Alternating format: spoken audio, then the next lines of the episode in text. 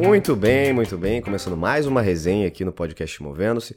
Eu sou Éder Monteiro, mais uma segunda-feira aqui com vocês, batendo ponto, trazendo algum conteúdo inspirador, alguma coisa para te fazer pensar, para tirar você do óbvio. E hoje, gente, eu quero falar sobre uma coisa muito interessante, sobre os cuidados ao comer manga e beber leite ao mesmo tempo. Aí você deve estar pensando assim, pronto, um podcast sobre carreira, sobre trabalho, me ensinando sobre alimentos. Mas vamos lá, não é nada disso, tá? Quando eu era criança, não sei se isso aconteceu com vocês, mas quando eu era criança, eu ouvia que manga com leite fazia mal. E eu realmente tomei aquilo como uma verdade durante muito tempo. Talvez você também aí, ouvindo esse bate-papo, também tenha passado por isso, tenha escutado essa mesma história. E não sei se você ainda carrega essa crença com você, mas eu, depois de muitos anos, fui entender de onde é que veio esse mito. E eu descobri que não tem absolutamente nada de errado em misturar manga com leite. Na verdade, a real história teria surgido lá na época do Brasil colonial, entre os senhores de engenho e os escravos. A manga era um fruto muito comum e muito abundante, né? Tinha, todas as fazendas tinham muita manga, e o leite era um alimento caro e normalmente era um alimento reservado apenas para os senhores de engenho. E aí, a forma como eles encontraram para impedir que os escravos consumissem o leite, que era caro, é, e como eles comiam muitas mangas, né, os escravos, os senhores de engenho então inventaram que se misturar manga com leite vai passar mal. E isso ficou enraizado na cultura popular por muito tempo. Eu não posso, obviamente, deixar de fazer uma ressalva aqui de que essa, esse mito, essa lenda foi criada em um dos períodos mais tristes da nossa história, a época da escravidão no Brasil, e como muitos sabem, isso traz reflexo até hoje na nossa sociedade. Mas por que, eu trouxe essa historinha aqui, essa lenda, esse mito, para dividir com vocês?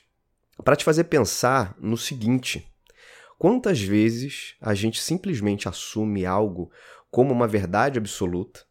E não questiona o sentido daquilo, a origem daquilo. Ou quando questiona, quando você entra, por exemplo, numa empresa, ou quando você muda de área dentro de uma mesma empresa e ouve aquela velha frase: não, é assim que a gente faz as coisas por aqui, sempre foi feito dessa forma. E a mudança normalmente ela vai encontrar resistência, isso faz parte do processo natural. Mas manter o status quo das coisas pode resultar na estagnação das empresas, na estagnação dos indivíduos, daqueles profissionais. Só porque alguma coisa funcionou até agora não significa que não haja necessidade de reavaliação ou de espaço para melhorias. Afinal, se você para para pensar, o envio de mensagens por telégrafo funcionava muito bem, perfeitamente, até que o Alexander Graham Bell inventou o telefone.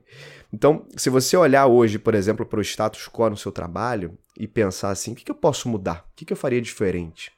Qualquer pessoa, a gente pode desafiar o status quo.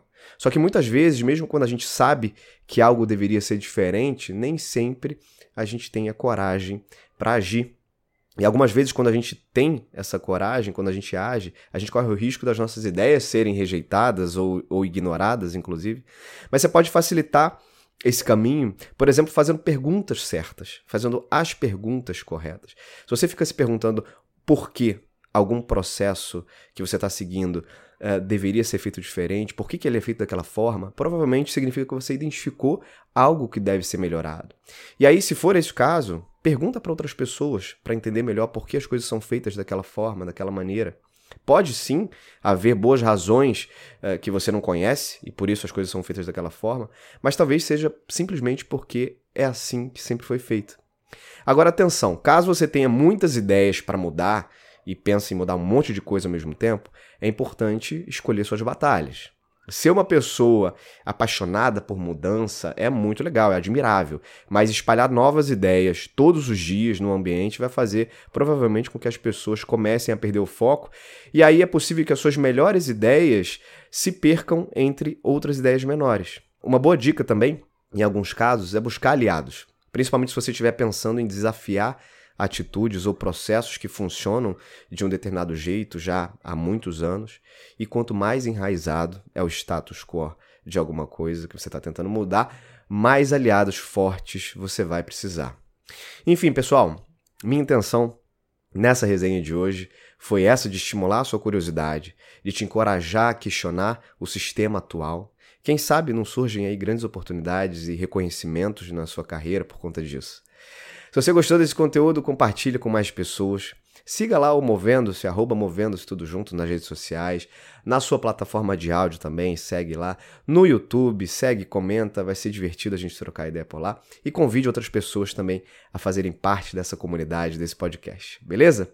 Vou ficando por aqui, beijos e abraços, até mais.